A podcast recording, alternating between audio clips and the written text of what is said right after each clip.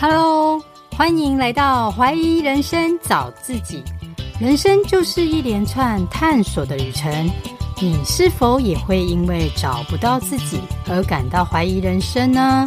让我们倾听内心的声音，一起来找到真实的自己吧。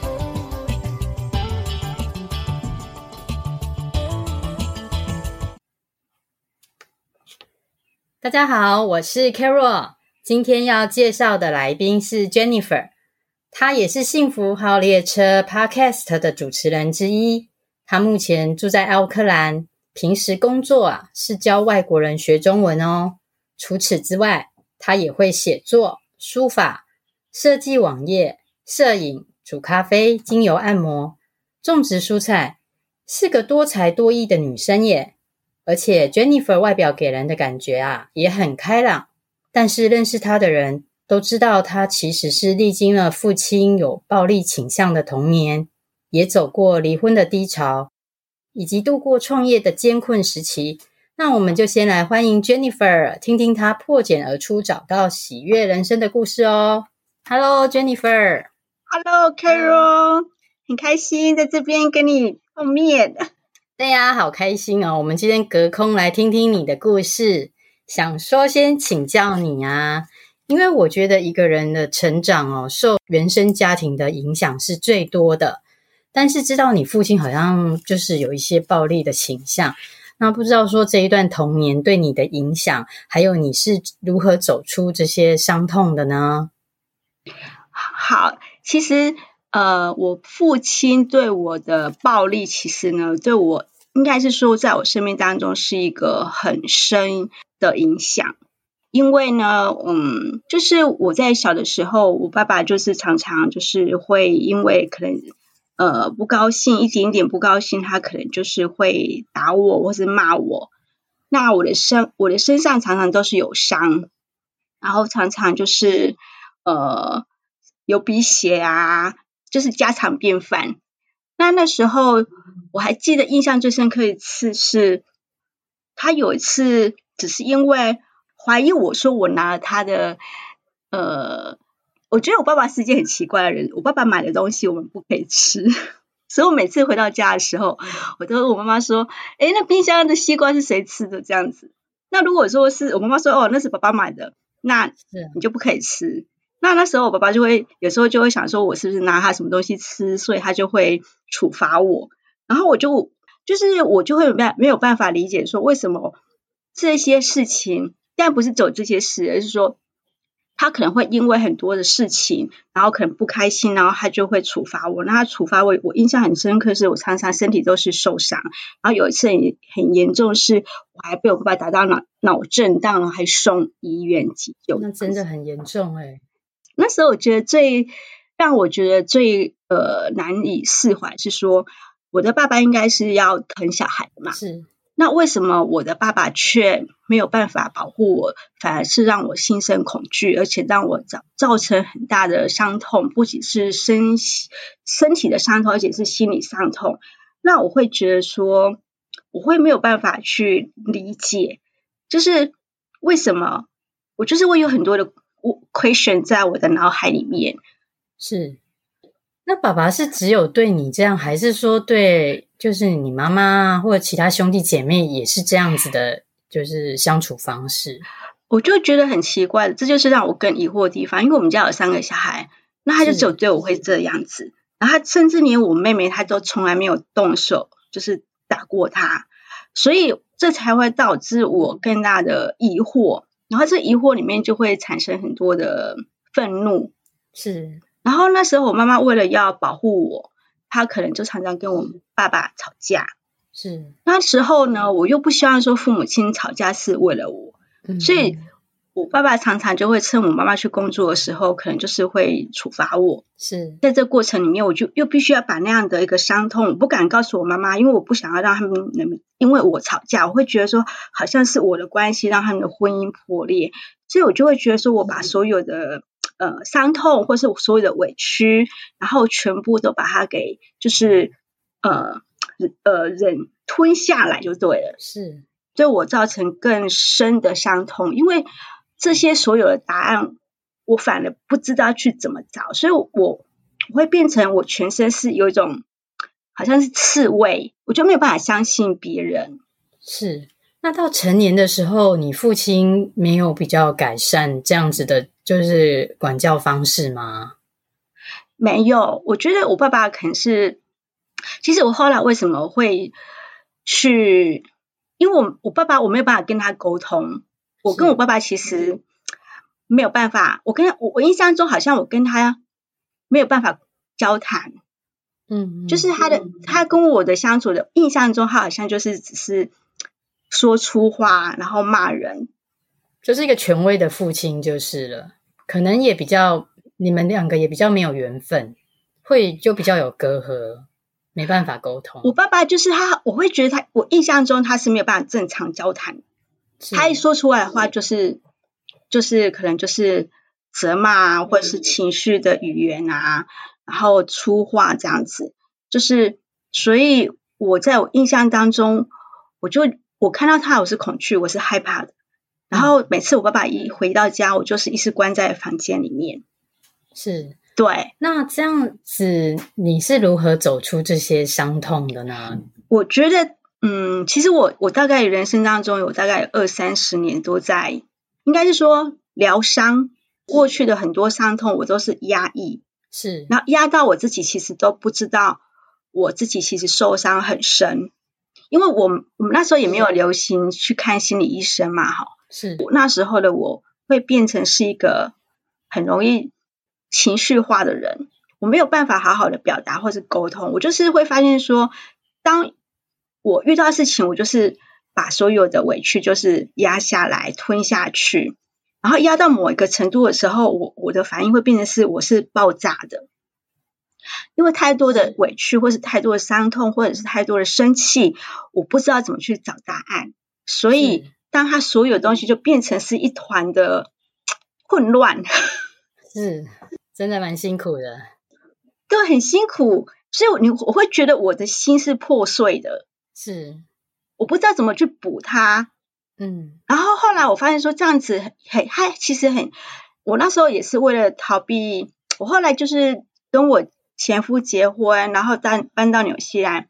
我后来才发现说，其实我的婚姻出状况也是来自于我并没有去治愈好我的伤痛，带着阴影生活。对对，然后当我。来到纽西兰的时候呢，因为一个完全是一个人生地不熟，然后又要从零开始，然后我们两个夫妻带个小孩，就要面对所有的压力，嗯，生活的压力、经济的压力，然后学习适应。那时候我才发现，说我我压抑的东西就整个慢慢浮出来，对。然后就等于说，你过去的一些伤痛，因为两个人在一起的那种压力，然后碰触到，变成它是一个我们说的这种 trigger，就是一个引发的一个点。对。然后突然发现说那些东西就慢慢一直浮现出来，然后那时候我自己也变得很害怕，或是不知道怎么去处理这些东西。是。然后对，然后我前夫也会，他自己也有他自己原他自己原生带来的家庭里面给予的。呃，每一个人都有他自己的功课嘛。对，在那个状态之下，我们两个就有点类似，我们两个人都有压力的时候，人人性的黑暗面就会被激发出来。我不知道你能能够懂我的意思吗？我我我知道你的意思，就是都爆发了，就会一直互相指责对方这样子。对，然后就变成，因为我们中我们在那个环境里面，我们没有，我们那时候就是说好来到纽西兰，因为我是自己决定要来这边嘛。我们有一个自己的梦想，然后可是父母亲一定会不舍，所以我们的心里面就是说，我们既然决定来这边，我们就是报喜不报忧，我们不跟父母亲说我们在这边遇到什么，是，所以我们就变成说，所有的、所有的遇到了所有任何一件事情，我们就是把它扛下来。对，当然，另外一方面引发了一个状况，就是说，你们中你们中间遇到问题，没有人可以帮你协调，是。对，就你置身在海外，然后又带着伤痛的心在过生活，对，是就是真的蛮辛苦。那所以这也就是造成你后来离婚的原因吗？对，就是说我们两个的变成，就是说我那时我觉得我自己就变成我像是一个刺猬，就是说当你的另一半他知道你过去发生这些事，可是那时候彼此都承受自己的压力，或是承受自己的伤痛也好，嗯、然后呢，你们两个人变成是一个很脆弱的人。嗯、可是，在脆弱的那个当下，你们并不是互相扶持，而是因为你怕你伤痛嘛，所以你很怕别人碰。那有时候别人好像就说你那个伤口是打开，然后别人的一句话好像就在你伤口上撒盐，是。是就会刺激到你，对，对，所以就变成说，哇，好像很多就整个出来，然后就整个很可怕那种那种感受，然后到最后就变成一发不可收拾。就是说，我们没有能力去处理。当然不是只有我们两个之间，再来说，我们在这边遇到我们的，我们来这边也是创业嘛，然后我们来这边也是。语言学习还有经济上的压力，因为我们我前夫是我们后来在这边就是开了三间的诊中医诊所哦，三间呢是到三间中医诊所，我们要处理多少的事情？对对对。那嗯，我我的意思是说，那是因为后来跟先生离婚之后，你才正视到你心灵中从童年到婚姻的这个创伤，应该要去疗愈它，应该是这样说吗？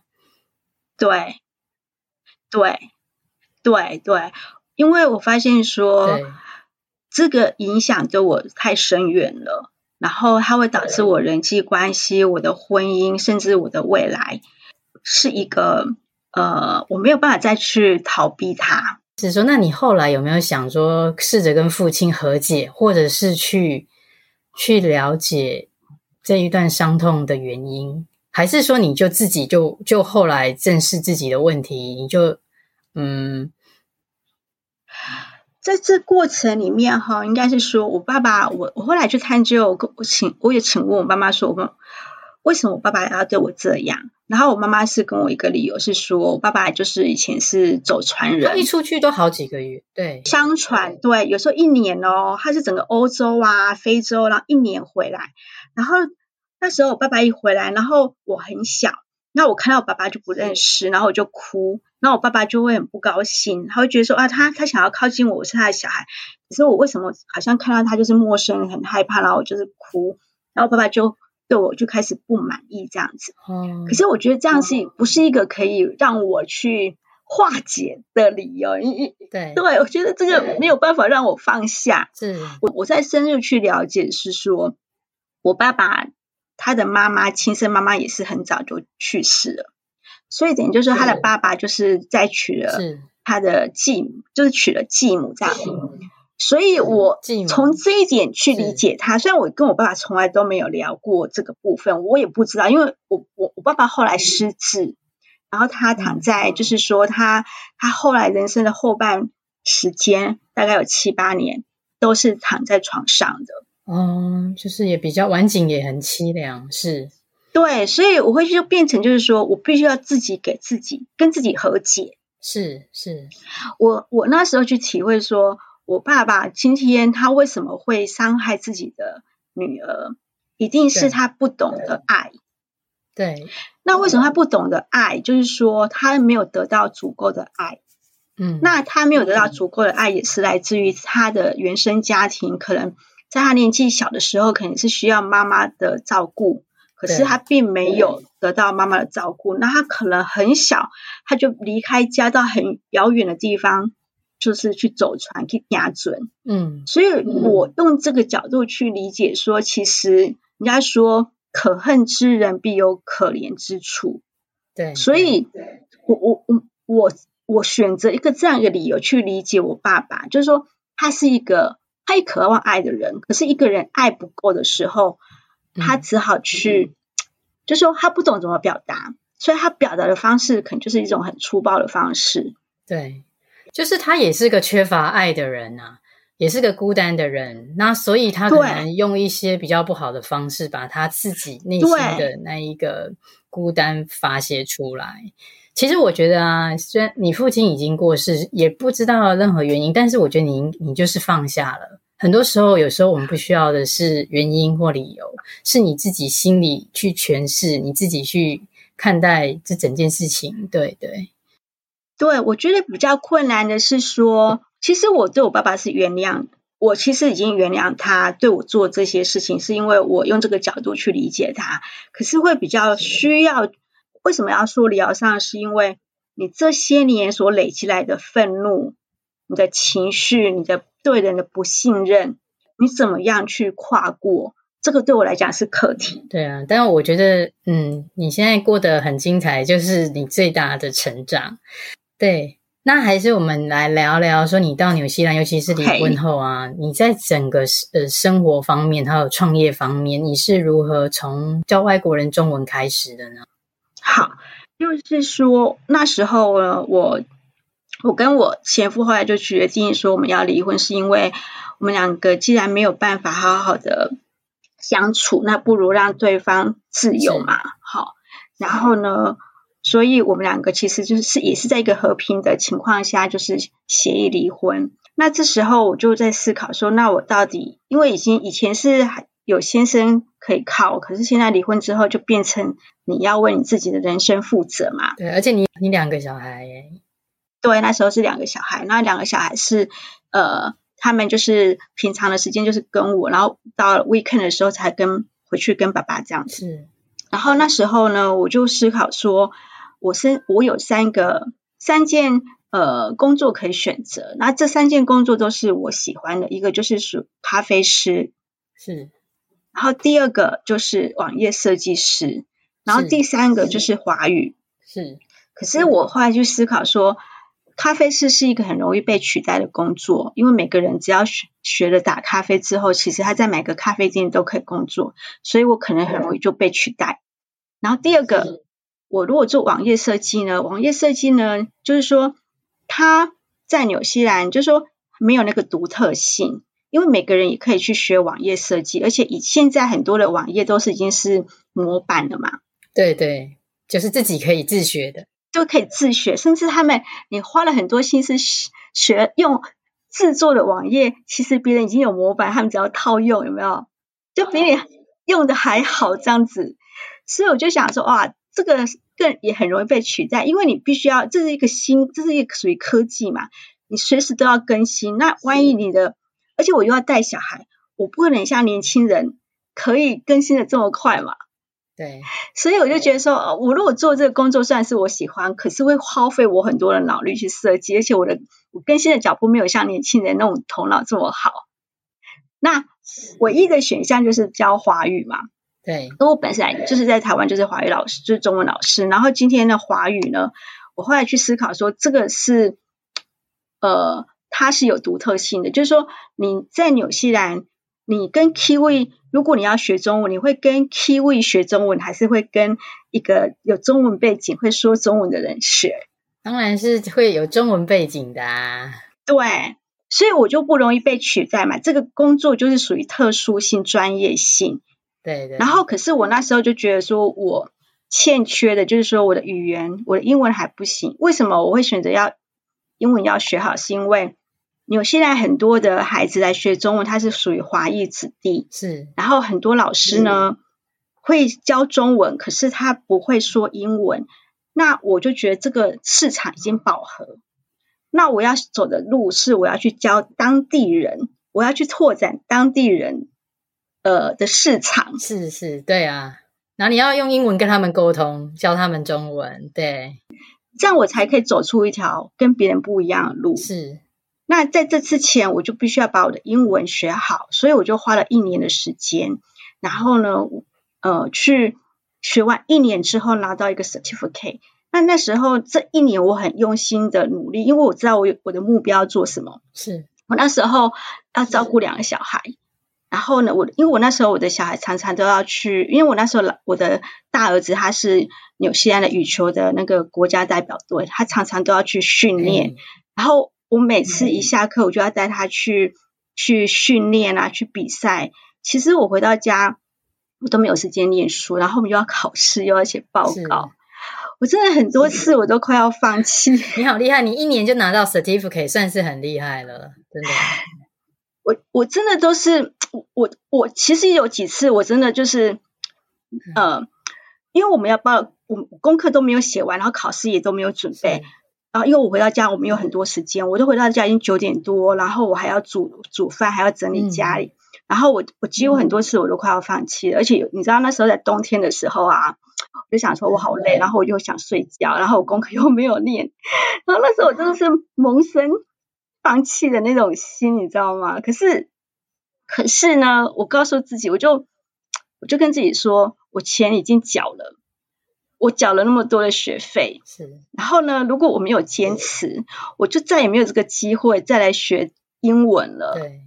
然后，如果我没有把英文学好，我的未来的路就堪忧。所以，我就下了定了一个决心，我再怎么辛苦，我一定要把我的英文学好。坚强欸。所以，我就在半夜的时候三点起来写功课，就是。去洗个热水澡，嗯、然后功课开始三点开始写功课，开始打作业，然后再一字一字的，真的就是苦读，就是咬紧牙根把它读起来这样子。嗯、然后我就觉得说，上帝也上帝也是很眷顾我，因为一整年其实很考试那个压力非常大，那听说读写。那个压力都非常的大，是因为你如果只要没有一个，你听说读写没有 pass 的话，其中一个没有 pass，你就拿不到那个 certificate，这样是，对。然后你知道那时候我拿 certificate 的时候，我真的是开心到尖叫这样子。哦，我能想象，就觉得我终于熬过了，你知道吗？真的很不容易，然后真的是想现在我的脑中有那个画面，都觉得你好坚强哦，真的是模范妈妈。为小孩就是停过了，真的。其实我觉得说哈，我我我觉得我这里要讲的是说，其实我妈妈我在最困难的时候，其实都想到我妈妈。嗯，因为我的妈妈她她她妈我妈妈呢，就是我觉得我爸爸那时候从他他后来呢，就是没有走船以后，他几乎他就是在我叔叔的钢铁工厂工作。是，然后可是我妈妈呢，就是她很辛苦的。他要去做那种去工厂做那种算是重工业，你知道吗？那种劳工，嗯、然后来 support 我跟我姐、我姐姐还有我妹妹的呃，就是大学的那个学费。然后我会觉得，我妈妈虽然没有读很多书，可是我妈妈的心就是很专注的在呃照顾我们，然后培养我们。嗯，所以我会觉得说我在辛苦的那个那个时候。我就会想到我妈妈的精神，真的真的，所以我觉得你母亲也是影响很你很多，就是还是无形的那种背影，你知道吗？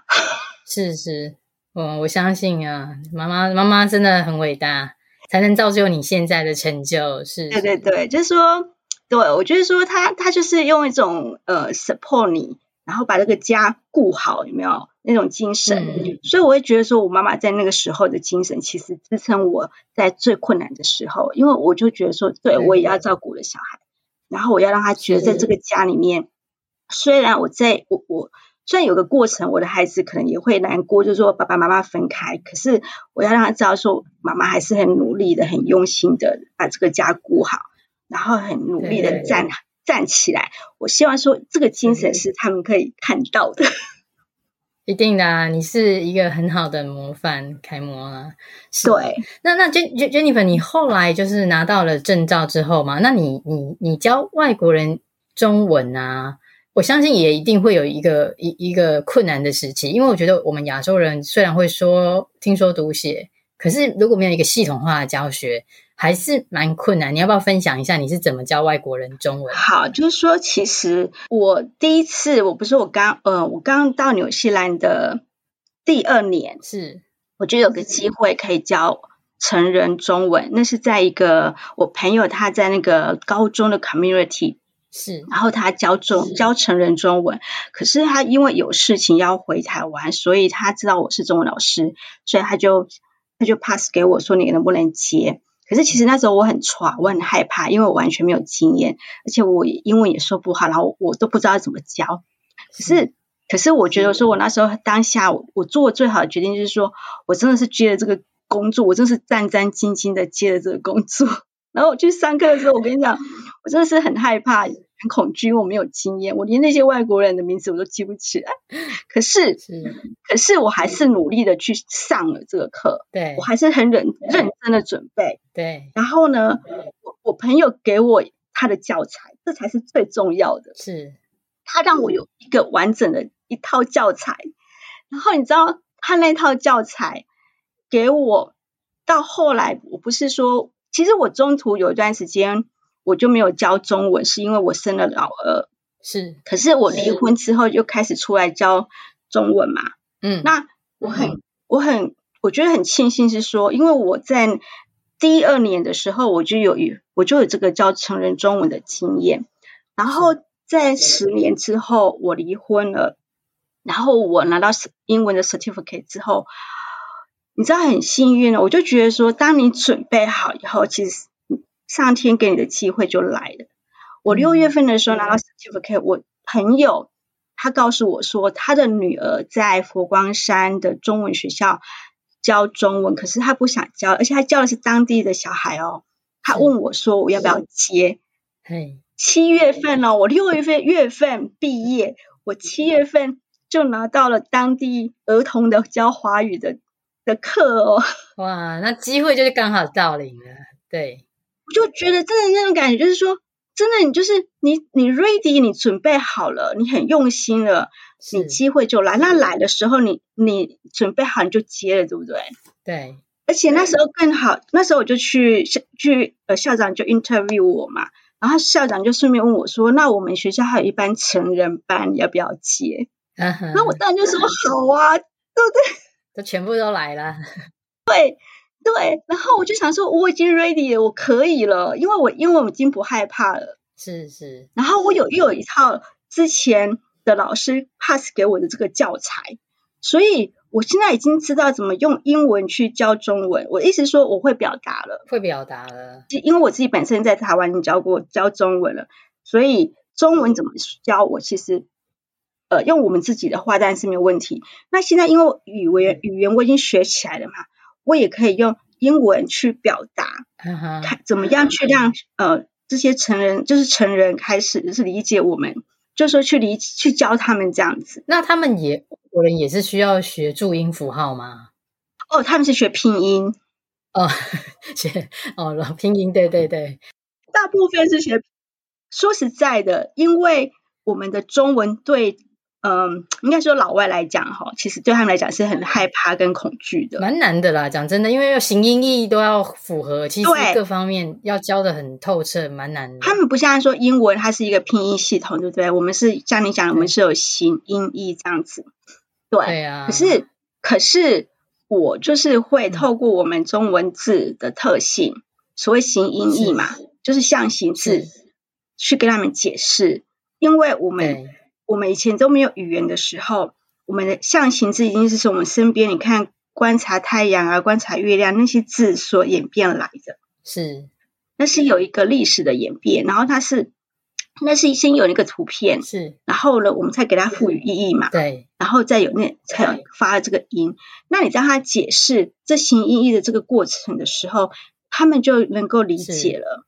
然后他们你用这个角度去跟他们切入，让他们去了解哦，原来其实中文是如此的有趣，他们就放下那种恐惧感。那你觉得教成人中文跟教儿童中文方法有差别吗？嗯，会不一样。是，对，就是比如说教小孩，他们就会比较有创意。比如说，其实每个孩子啊，他们都喜欢画画。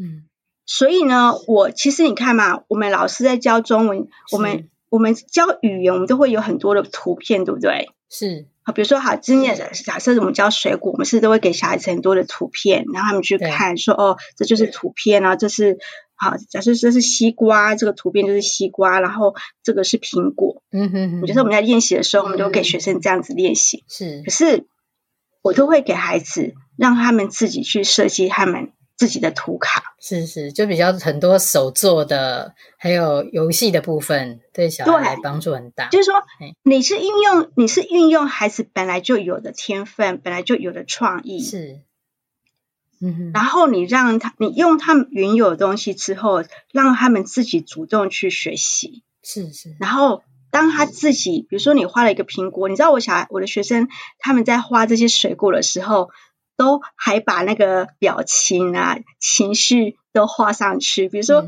他画了一个奇异果，然后奇异果就被切一半，然后那个奇异果会哭，很有创意，是不是很有创意？对不对？对对对，然后。这些东西他就会连接，因为是他这是他画来的，这是他他 create 的东西，是不是他就会印象很深刻？对对对，是。对，这是其实我就是让孩子给他们很多从游戏当中把语言带进去练习，嗯，就用有趣的方法让他们学习，记忆就会很深刻，这样子。对对对，小孩子就是觉得有趣，然后觉得好玩，那、嗯、他在这个过程里面。就会让他发挥那种，就是有那种动机想要学习。是是，对。所以我，我我的意思是说，我在教孩子的过程里面，我就是会设计不同的游戏，因为孩子啊，其实，在纽西兰教华语，他的是就是在国外教华语，他的困难度是在什么？挑战是在什么地方呢？就是说，很多孩子他们来学是父母亲要他们来的，不是他们真心想学中文。嗯，因为他不是必修课。而且父母亲想说那是一个文化传承，我的小孩也要学中文，不然他回去跟阿公阿妈讲话就对不会说，阿妈听不懂英文，对不对？可是小孩子会很委屈啊，他会觉得说，我跟同学都讲英文，我又没有讲中文的对象，你知道吗？我为什么要学中文？是。然后他来上课的时候啊，如果你的课很无聊，我跟你讲，他们就会在下面做他自己的事情，然后讲话或者是摆个臭脸。那你知道那个老师就会非常的痛苦。对，你的课如果很无聊，你你想想看，两个小时你怎么耗？对啊，你还要管秩序，要不然他们就会干扰你的教学，对不对？就是他们根本就是不不去配合你的课，是你就是一个人在那边唱独角戏，你知道吗？所以真正在纽西兰，在应该是说不是只有纽西兰，应该说在。海外教中文，你要让学生，你的课程是要有趣，然后有创意，让学生是愿意参与的。是是是，而且学生的专注度呢，不会像大人这么长，他可能十五分钟他就要换一个课程。嗯，换一个十五分钟再换一个课程，你要保持让他都是随时专注。就是说，好处是说老师有很大的空间去设计你的教材。对。对，但是你就是要背后花很多的心思去准备这些内容。对啊，还要教具啊，这些辅助。对对，所以我每次上课的时候，我都会带一箱的教具。是。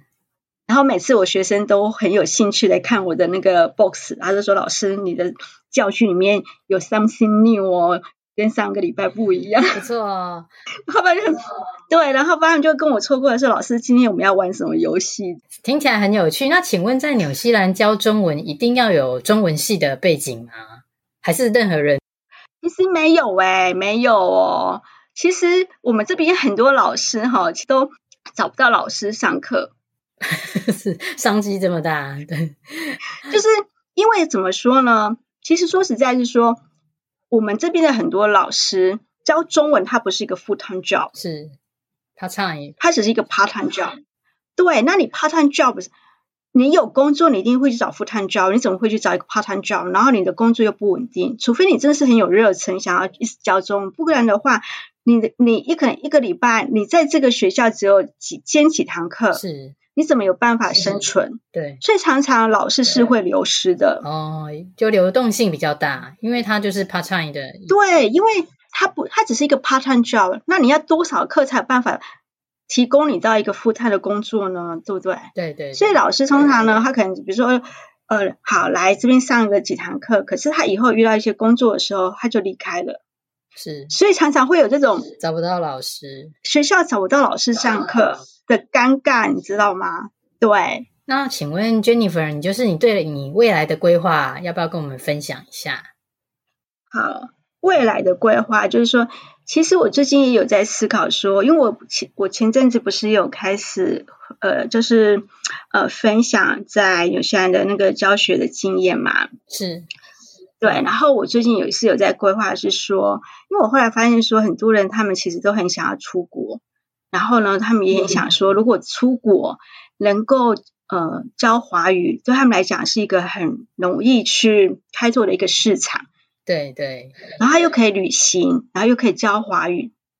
对。好，他不需要重新再找个工作，对不对？而且呢，你看，你又在可以线上教学。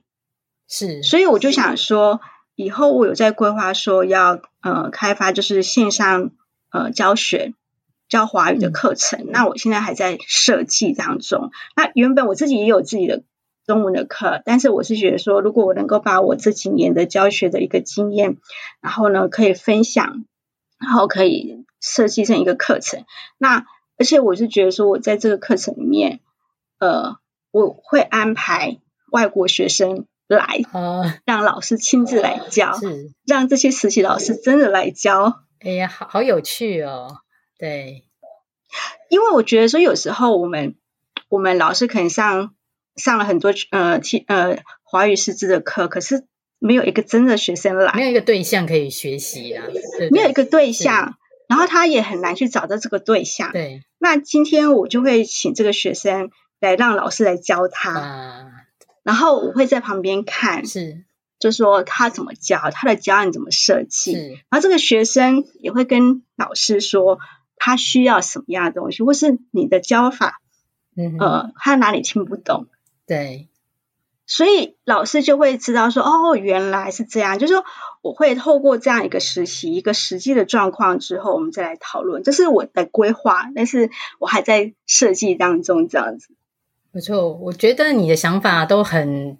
就是很已经很具雏形了啦，所以在这边也特别祝福你，希望你之后的这个课程可以赶快产出哦。那在节目的尾声。不会，就是你有没有一些话要鼓励，就是在迷惘中但想找到自己热情的朋友们？呃，其实我觉得我们人生很长嘛，你什么事情都可以 open mind，开放的心态去。尝试。是。不要给自己设限，是。然后你在不同不断的尝试的过程里面，你会发现，诶，某些东西你非常的，你做起来的时候你是很开心的，然后你会很 enjoy 在那个过程里面，那这个就是属于你的热忱。是，然后我们人其实都可以有很多不同的兴趣，像以前我可能对阅读，然后对呃写作。有兴趣，可是后来慢慢呢，哎，我居然发现我对网页设计是有兴趣的，是。然后它激发我很大的那个自学的能力。我之前都去图书馆找很多书，然后甚至还打电话去问那些我不认识但是网页设计很强的人，在纽西兰这边，我还打电话去到台湾去问。哇，你真的很认真，就是有很是强烈的那个渴望，可学习的欲望，就是一定要把这个问题解决。是，是，那就是因为我那就是我热忱嘛，对不对？对。所以其实如果每个人在在尝试的过程，你一定会感受到你内心是激动的，那个就是你的热忱，这样。对。那你如果觉得这个东西你不喜欢，那你就你试过以后，那你就 move on 嘛，就是 try 别的事情。是。对。那慢慢慢慢的，哎，这个东西它就会，你就会，你的心会告诉你，其实你你的心会告诉你。你的热忱在什么地方？是，谢谢 Jennifer 的分享哦。那我会把你的那个联络资讯放在节目的资讯栏，就是希望朋友们对学中文有兴趣的都可以跟你联络。那谢谢你今天宝贵的时间。那我们今天节目就到此喽。谢谢，谢谢 Jennifer。好，晚安，晚安，晚安，拜拜。谢谢，拜拜，拜拜，拜拜。今天非常开心能访问到 Jennifer。通常我都会在节目录音前询问来宾是否有不想提及的部分，但 Jennifer 很豁达的心态，诉说童年遭遇父亲暴力的管教，并因为之前常常压抑自己，在还没有疗愈好自己的时候，也因为生活各方面的压力，进而导致离婚。但为了照顾好两个小孩，为母则强，她想尽办法让自己。经济独立，他非常努力的花了一年的时间苦读。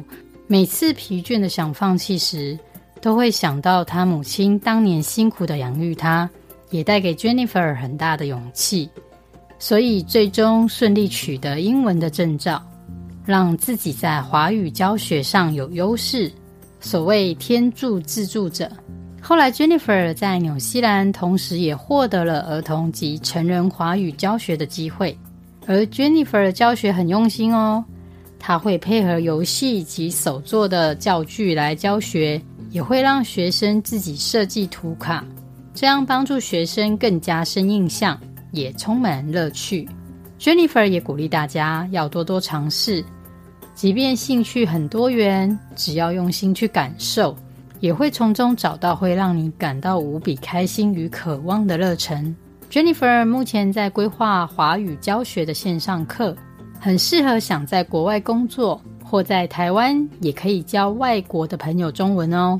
他有系统化及多年的教学经验，并也会安排国外的学生，让朋友们在线上试教，这样马上就可以验收学习成果了，是非常实用的课程哦。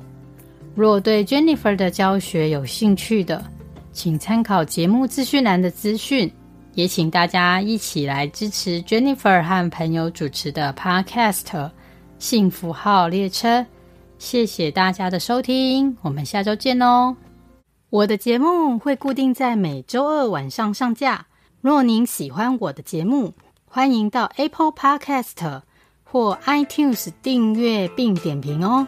您宝贵的意见就是我持续的动力。若想与我交流来解锁人生的，欢迎加入我的 Line 或 Line 社群，相关资讯请到节目资讯栏。谢谢收听，我们下周见喽！